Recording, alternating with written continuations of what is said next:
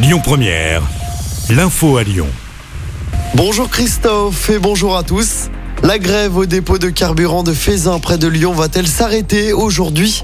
C'est le dernier site concerné par le mouvement en France. La décision de poursuivre ou non la grève sera prise dans l'après-midi d'après le progrès.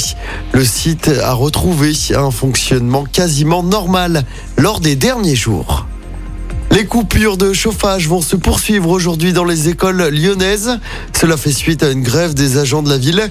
Les écoles et les crèches sont concernées.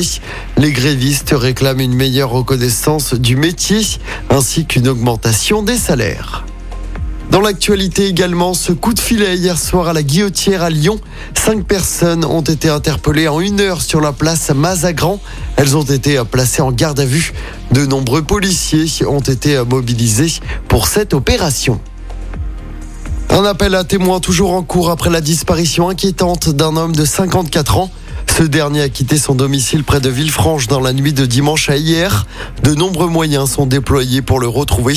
On vous a mis sa photo et son signalement complet sur notre site et notre application. Ce drame en Savoie, les corps de deux jeunes alpinistes disparus depuis samedi soir dans le massif de la Vanoise ont été retrouvés. Les deux hommes avaient une vingtaine d'années. Ils auraient été emportés par une plaque de neige formée par le vent. En sport en tennis, Caroline Garcia sur un nuage. La Lyonnaise a remporté le Masters. C'est le plus grand titre de sa carrière. En finale, la nuit dernière, elle est venue à bout d'Arina Zabalenka en 2-7, 7-6, 6-4. Caroline Garcia devient la deuxième française à remporter le Masters WTA après Amélie Mauresmo. C'était en 2005. 75e joueuse mondiale en début d'année.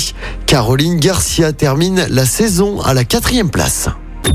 Écoutez votre radio Lyon Première en direct sur l'application Lyon Première, lyonpremière.fr et bien sûr à Lyon sur 90.2 FM et en DAB+.